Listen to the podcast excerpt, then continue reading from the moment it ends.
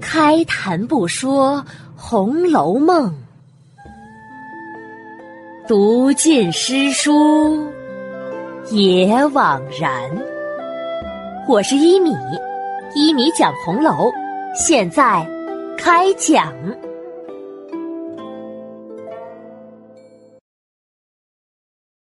第三百二十一集，成了一对婚姻。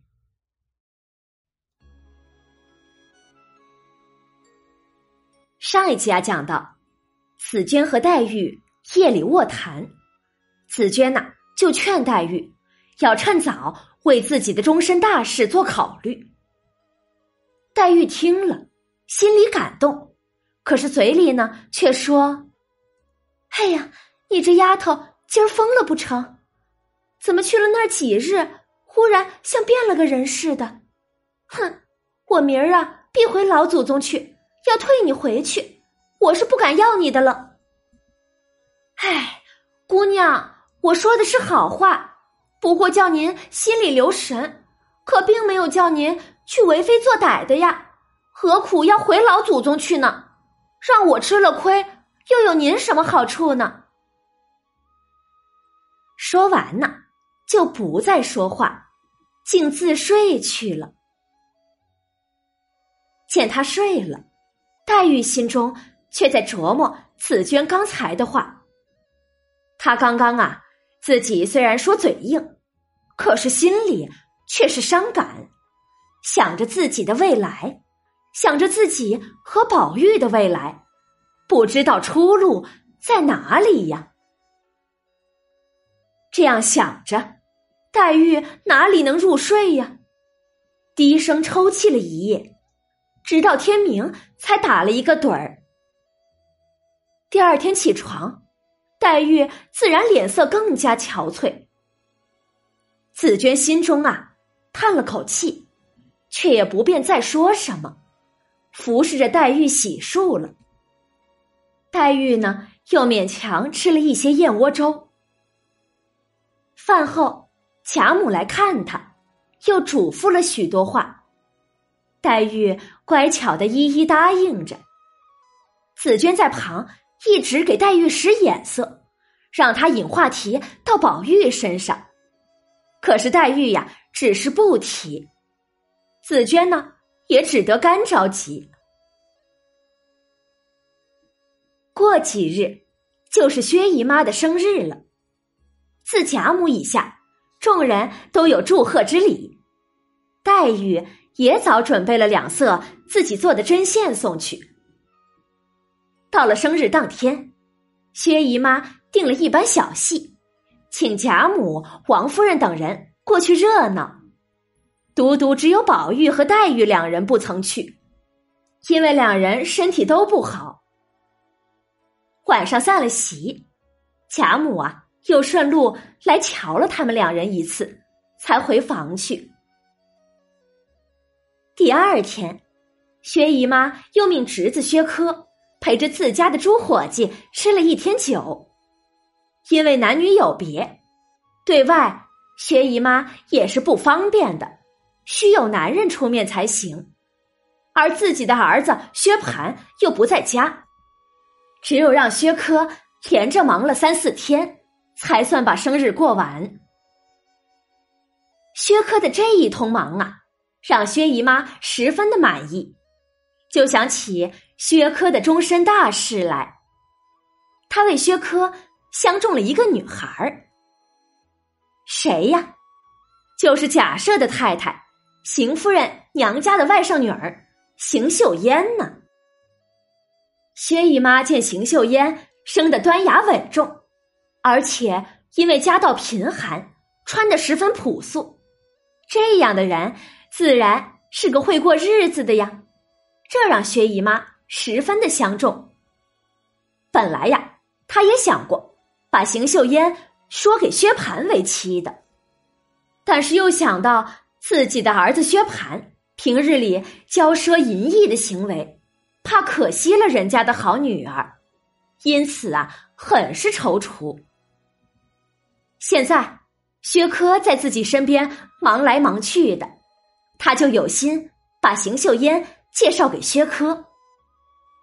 于是又仔细观察了这两人，越看越觉得薛科和邢岫烟真是天生地设的一对夫妻相。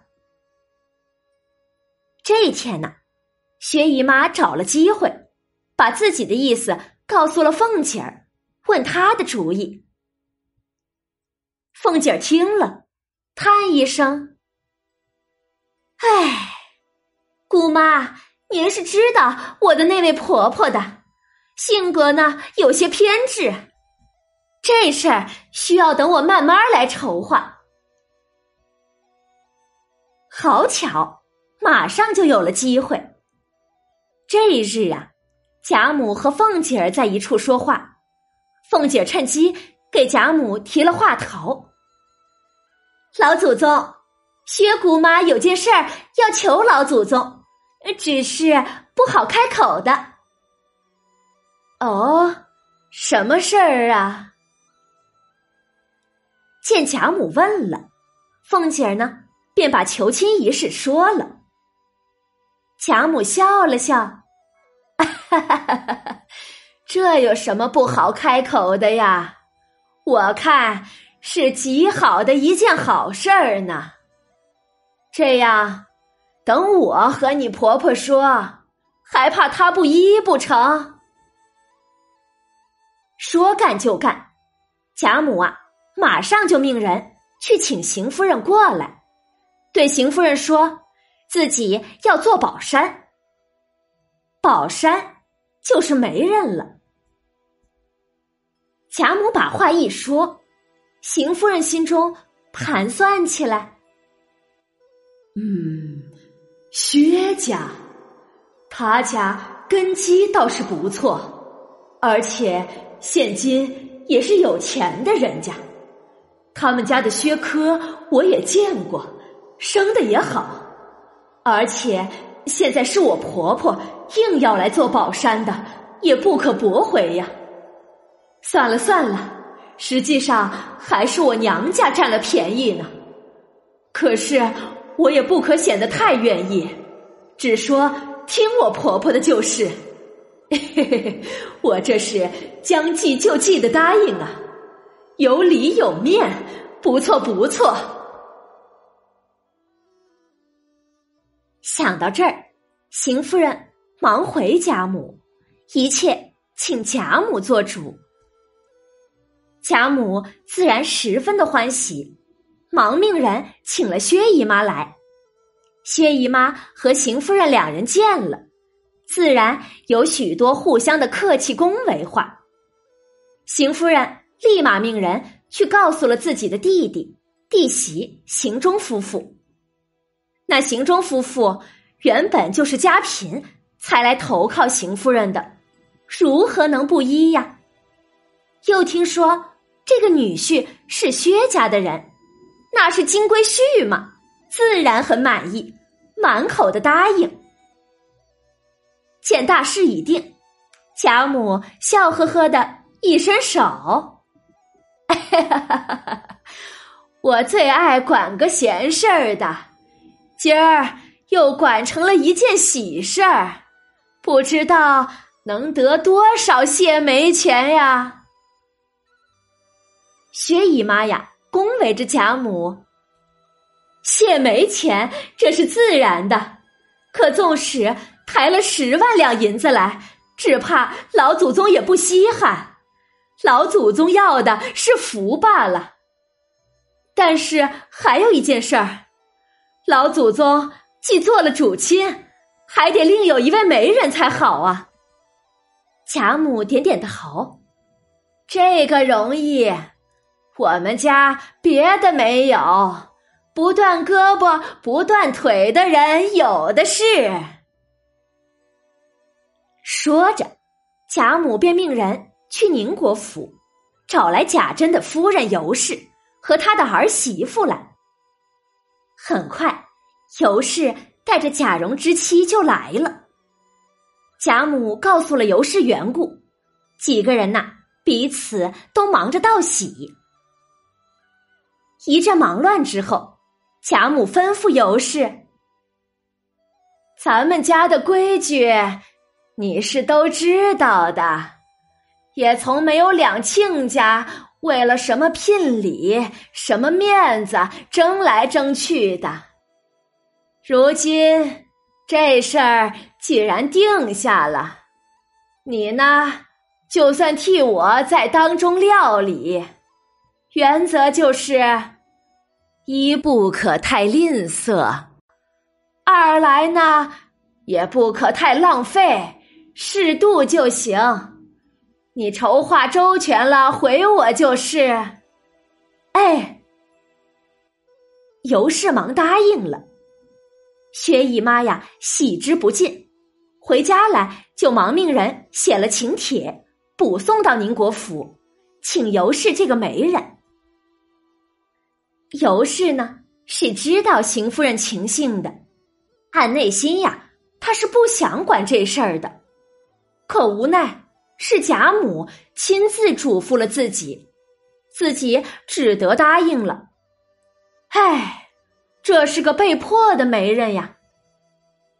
尤氏想了想，知道薛姨妈是个无可无不可的人，容易说话，而邢夫人呢是个极难缠的人，因此办事免不得多按邢夫人的意见来。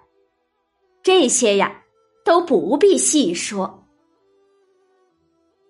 薛姨妈定了邢岫烟为薛科的媳妇。这消息很快就传遍了贾府。邢夫人本想着把邢岫烟送到外面去住，来避避嫌的。可是当他来找贾母说这事儿时，贾母呢却摆摆手：“何必多此一举呢？两个未婚的孩子不见面就行了，不必让女儿家。”连婆家其他人也不见面的，何况这儿就姨太太和一个大姑子宝钗，一个小姑子宝琴，又有何妨呢？而且呀，都是女眷，正好可以经常见见面，亲近亲近呢。邢夫人听了，这才罢了。外围的人为薛科、邢岫烟的婚事忙乱着，那结婚的两位主角是如何想的呢？欲知详情啊，请下一集继续收听一米播讲的《红楼梦》吧。本集呀，曹公比较详细的写了当时做媒的一套过程。我们从中可以看到，那时的媒人是一对儿的。贾母做了主宝山，还得有另一个媒人。按常理应该是男方一个，女方一个的。可是邢秀烟家不在京城，贾府就两个媒人一起上了。只是尤氏是被迫上岗的，从尤氏的不情愿呀。也能反衬出邢夫人的不堪来。看来贾府的众人都不愿意和这位大太太打交道啊。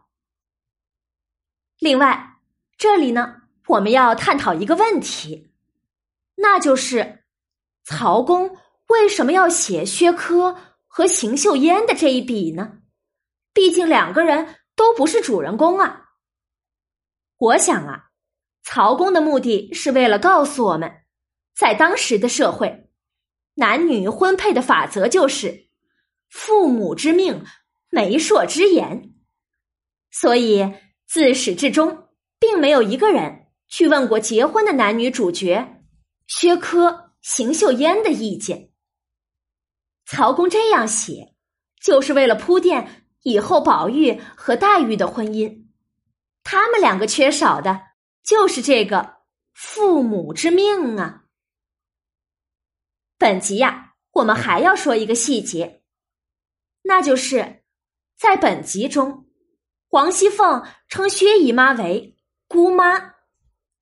在此前，她可是基本上都是称薛姨妈为姨妈的。关于这一点呢，我们有必要要说一下。对王熙凤本人来说，薛姨妈是自己父亲的妹妹，她自然该叫姑妈的。可作为贾家的媳妇，跟着丈夫贾琏来叫，她就该叫姨妈了。从这儿啊，我们也能看出，强势如王熙凤的女子，在那个年代也还是要遵从。以夫为纲，封建礼教的。人前她叫薛姨妈为姨妈，只有在人后才称薛姨妈为姑妈的。说到这个呀，我们再来解释一个叫法，那就是宝玉称自己的母亲王夫人，该叫什么？原著中说的很明白，宝玉称王夫人。是称太太的，只是我们讲故事的时候，为了方便大家理解，一般都说成娘妈妈了。实际上啊是不对的，娘和妈妈是可以叫，只是在他们贾府这种大家族、官宦之家中是不叫的，叫的是太太，因为他们这样的人家讲究的是一个礼字。太太二字就是礼，是身份的象征，是嫡母的身份象征。那反过来，那时候难道就不叫娘或者是妈妈了吗？当然不是了。像薛宝钗这样的做生意的人家，亦或者是小户人家，把母亲叫成娘和妈妈，倒是极平常的称呼了。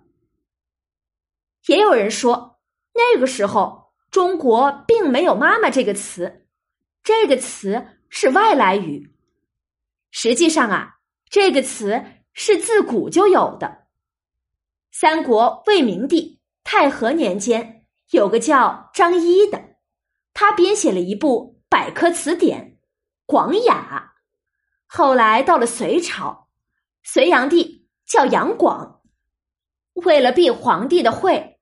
这书被改称《博雅》，到了唐朝啊，又改了回来，还仍然叫《广雅》。在其中，《广雅释亲》中就提到“妈母也”这句话的意思就是，母和妈是可以互相替换的词语，两者的意思是相同的。你想啊。这本书距离现在都两千多年了，说明我们中国把母亲喊为妈，至少是有两千年以上的历史了。而在我们平常的认知中，认为古代都是把母亲称为娘才是对的，那是认识的误区。用娘来称呼母亲，比用妈来称呼母亲要晚了许多。并且呀，“妈妈”一词根本不是外来语，就是土生土长的中国话。看来呀，往往我们的固定思维都是被那些不严谨的影视剧给带跑偏了呀。好了，今天的内容呢，就讲到这里了。免费播讲，欢迎转发，持续更新中哦。晚安了，朋友们，再见。